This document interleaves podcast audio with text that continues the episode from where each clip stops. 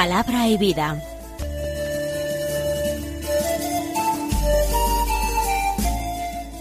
Con el padre Manuel Horta desde Sevilla.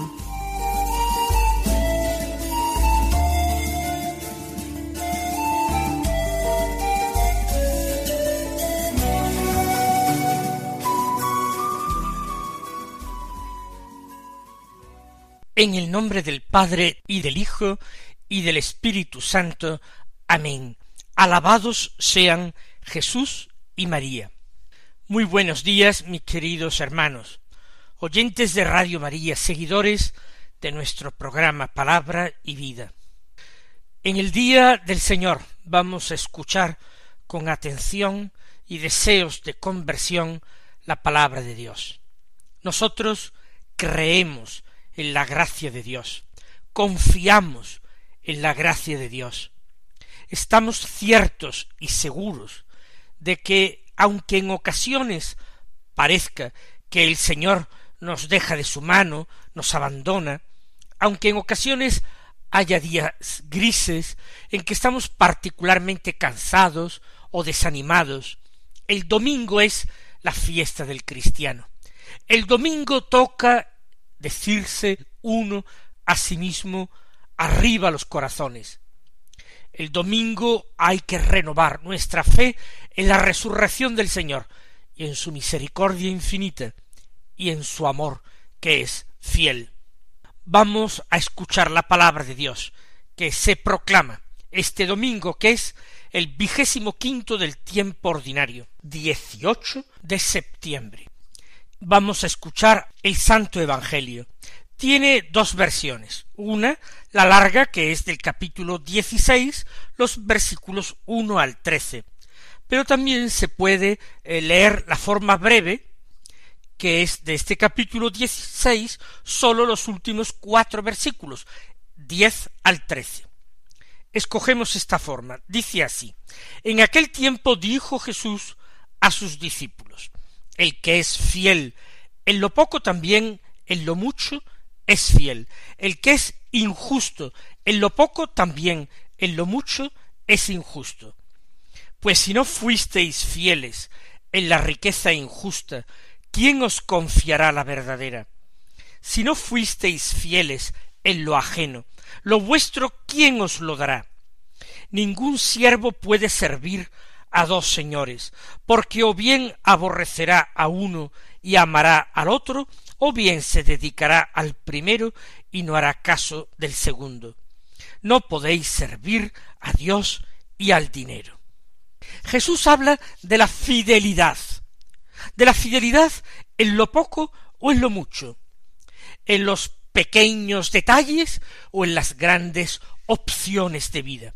Pero resulta que ambos tipos de fidelidad están conectados el que es fiel en lo poco, también sabrá ser fiel en lo mucho. Lo mismo que el que es injusto en las pequeñas cosas, fácilmente también en las grandes, en lo mucho, será injusto. Por eso es importante cuidar los pequeños detalles. Por eso es importante queremos el valor y la relevancia que tiene a nuestra propia vida, a lo cotidiano, a lo ordinario. Dar valor a todas nuestras ocupaciones, a todas nuestras responsabilidades, a todas nuestras relaciones humanas, a todos nuestros pequeños compromisos. Si no somos fieles en lo poco, ¿cómo seremos fieles en lo mucho, en lo importante? Jesús dice, si no fuisteis fieles en la riqueza injusta. Hace referencia a la parábola que no hemos leído, pero el argumento es el mismo, ¿quién os confiará la verdadera? Si no practicamos virtudes humanas, ¿cómo esperamos gracia para practicar virtudes sobrenaturales? Y finalmente Jesús enuncia un gran e importantísimo principio. Jesús denuncia una idolatría en la que el hombre se compromete con cierta frecuencia, incluso sin darse cuenta, la idolatría del tener del dinero, de las riquezas. No se puede servir a dos señores. Luego el dinero, las riquezas son un señor. Se las trata como a señor, se las sirve como a señor. Se pone el corazón en ellas como se pone el corazón en aquel a quien se ama, se sirve, de quien uno se preocupa. Si uno tiene dos señores, puede ser que ame a uno y aborrezca al otro o viceversa. No podéis, dice Jesús, servir a Dios y al dinero. Que sepamos encontrar las consecuencias prácticas de estas enseñanzas del Señor.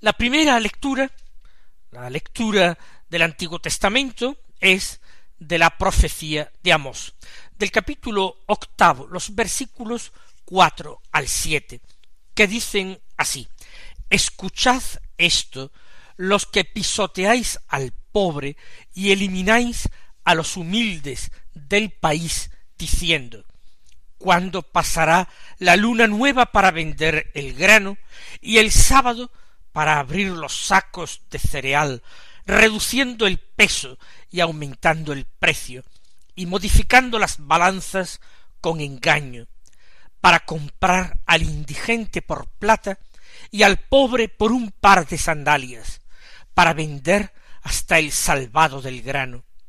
El Señor lo ha jurado por la gloria de Jacob. No olvidaré jamás ninguna de sus acciones. Es una profecía que supone un oráculo duro contra aquellas personas injustas que se aprovechan de sus prójimos más débiles, más necesitados. Dios se pone de parte del pobre y del necesitado. Dios será el vengador del oprimido. Verdaderamente hay de aquellos que sin darse cuenta de esta realidad tratan de oprimir al débil y aprovecharse del indigente. Escuchad esto. Así comienza este texto del profeta Amos realmente habla el profeta, habla Dios, es Dios quien habla por el profeta. Nosotros aclamamos este texto en la misa diciendo palabra de Dios. Los que pisoteáis al pobre y elimináis a los humildes del país.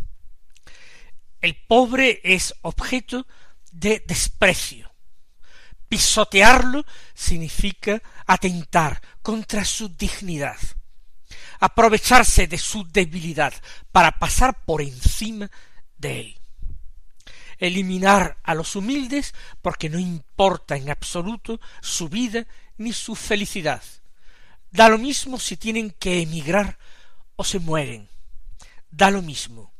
Y estos que actúan así se dicen ¿cuándo pasará la luna nueva para vender el grano? Hay fiesta en la luna nueva y no se pueden realizar esos actos mercantiles, pero están deseando que pase la fiesta religiosa para entregarse a lo que verdaderamente le interesa. El negocio de vender sus cosechas para alcanzar más dinero. ¿Cuándo pasará la luna nueva? dicen estos hombres malvados para vender el grano. ¿Cuándo pasará el sábado?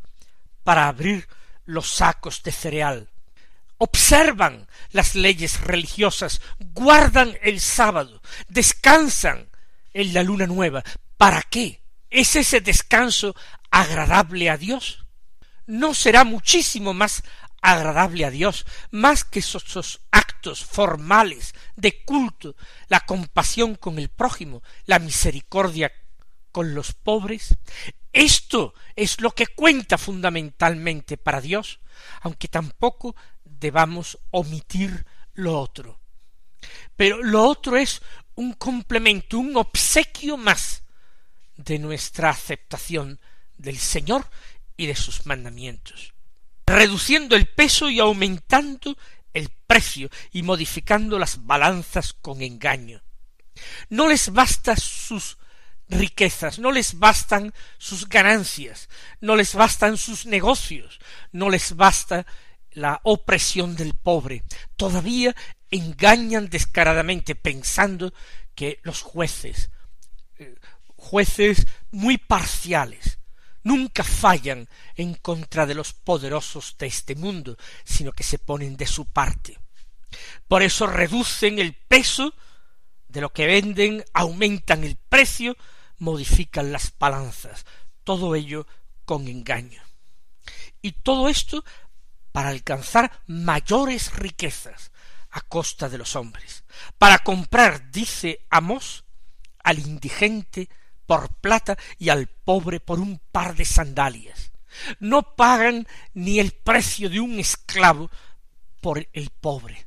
Por un par de sandalias, por un precio ínfimo, se compra a un hombre y el indigente, pero el indigente del pueblo de Dios, que es un hombre libre, que es un hermano de Israel, que es un hijo del Señor, ese se compra por plata para vender hasta el salvado del grano.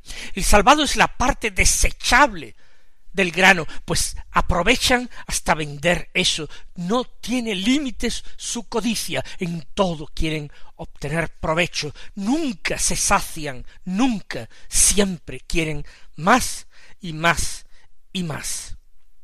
Pero el Señor dice lo siguiente, el Señor lo ha jurado por la gloria de Jacob.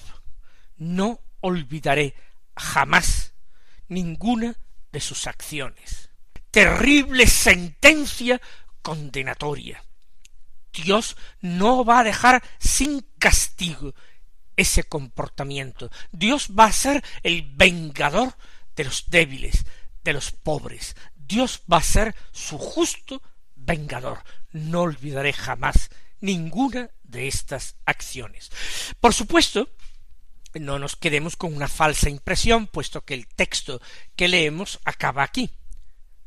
Dios acoge siempre misericordiosamente al pecador arrepentido, al que cambia su mala conducta, al que procura reparar el daño causado, al que de corazón pues hace penitencia. La misericordia de Dios no tiene límites. No creamos que ese no olvidaré jamás es un no olvidaré jamás sin condiciones. No lo olvidaré jamás si no hay auténtica conversión del corazón. Vamos a pedir gracia al Señor para que la práctica de la religión, de nuestra religión, para que la práctica de la fe cristiana no quede reducida a actos de culto, sino que entrañe un compromiso de vida.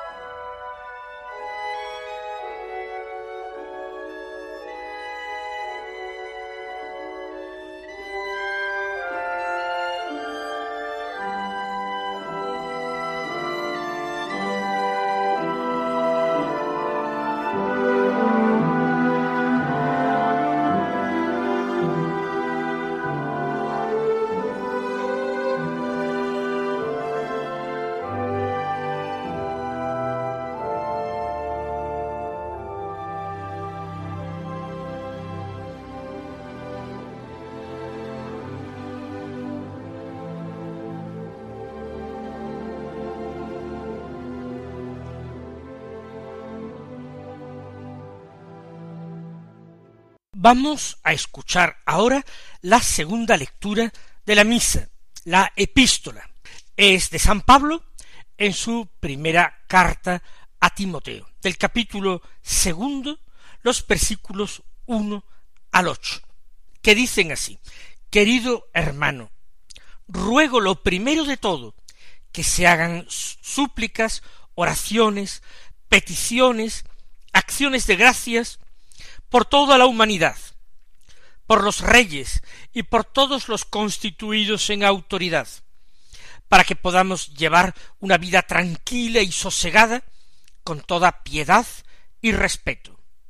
Esto es bueno y agradable a los ojos de Dios nuestro Salvador, que quiere que todos los hombres se salven y lleguen al conocimiento de la verdad.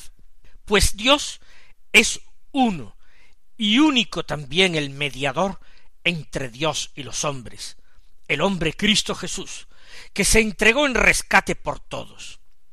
Este es un testimonio dado a su debido tiempo y para el que fui constituido heraldo y apóstol. Digo la verdad, no miento. Maestro de las naciones en la fe y en la verdad. Quiero, pues, que los hombres oren en todo lugar, alzando unas manos limpias, sin ira ni divisiones.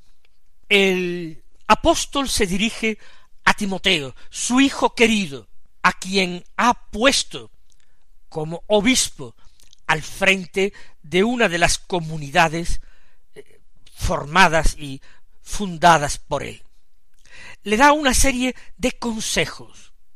Por eso estas cartas de Pablo se llaman cartas pastorales, porque son consejos y consejos a los pastores de la iglesia. Lo primero que le ruega, lo primero de todo, que se hagan súplicas, oraciones, peticiones y acciones de gracias. Se trata de distintas modalidades de oración.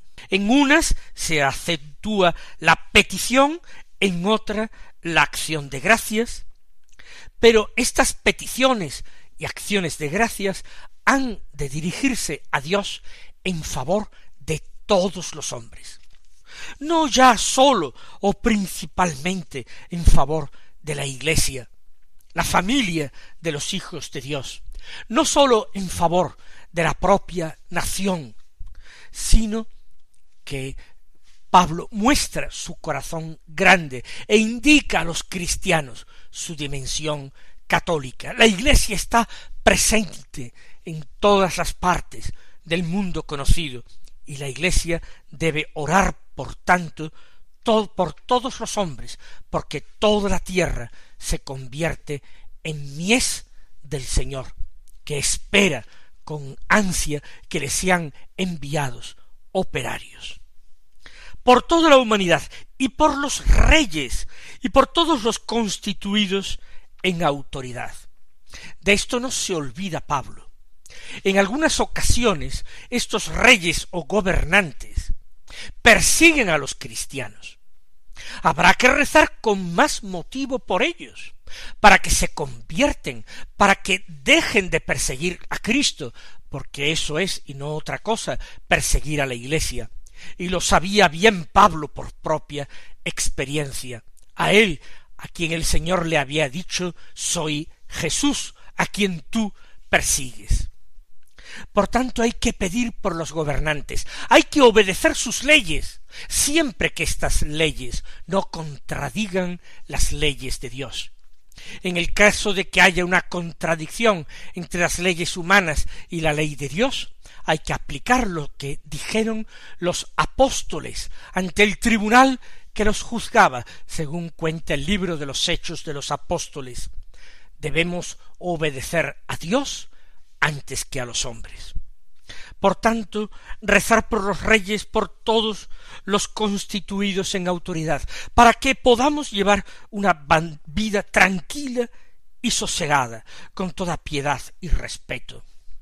Pedir para que Dios inspire sentimientos de paz y de justicia a los gobernantes, y aunque éstos no sean creyentes, respeten el designio de Dios, respeten la comunidad de cristianos, y para que se conviertan si es que tienen mala conducta. Si persiguen, hay que rezar por los que nos persiguen. Así dice el Señor, así lo enseñó en el Evangelio. Si son buenos, para que el Señor les recompense, les fortalezca. Si tienen que ser mejores, para que el Señor derrame su gracia sobre ellos y para que el Señor los vaya convirtiendo. Y todo en beneficio de ellos mismos y de la propia comunidad. Esto es bueno y agradable a los ojos de Dios nuestro Salvador. Dios aprecia esta actitud, estas súplicas por todos los hombres. ¿Por qué lo quiere Dios? Porque su voluntad, dice Pablo a continuación, es que todos los hombres se salven y lleguen al conocimiento de la verdad. Es decir, lleguen al conocimiento de Cristo Salvador, de la redención de Cristo, de que la salvación del hombre pasa por el sacrificio redentor Cristo y pasa por la fe en él. Dios quiere que todos los hombres se salven. Pues bien, sigue diciendo Pablo, Dios es uno y único, también es uno el Señor, el mediador entre Dios y los hombres, Cristo Jesús, el que se entregó en rescate por todos, el Redentor. Este es un testimonio dado a su debido tiempo y para el que fui constituido heraldo y apóstol. Después de indicar Pablo a Timoteo lo que debe hacer, lo que debe disponer en su comunidad, él se reivindica como apóstol de Cristo Jesús. El testimonio que siempre ha dado como apóstol verdadero que es y como heraldo que es, es que Cristo Jesús se entregó en rescate por todos. Más aún añade de sí mismo maestro de las naciones en la fe y en la verdad, o lo que es lo mismo, apóstol de los gentiles. Quiero, termina diciendo, que los hombres oren en todo lugar, alzando unas manos limpias, sin ira ni divisiones. La oración como primer deber del cristiano, del apóstol. La oración de intercesión, de súplica por lo verdaderamente importante, por la salvación de todos los hombres. No olvidemos esto, que no es un consejo del apóstol, que es un mandato del apóstol. Vamos a orar especial y particularísimamente hoy domingo, como siempre se hace en la misa, en las preces, después de la lectura de la palabra de Dios, en que la Iglesia alza manos limpias sin ira ni divisiones, orando, suplicando por todos los hombres, por los reyes y todos los constituidos en autoridad. El Señor os bendiga y hasta mañana si Dios quiere.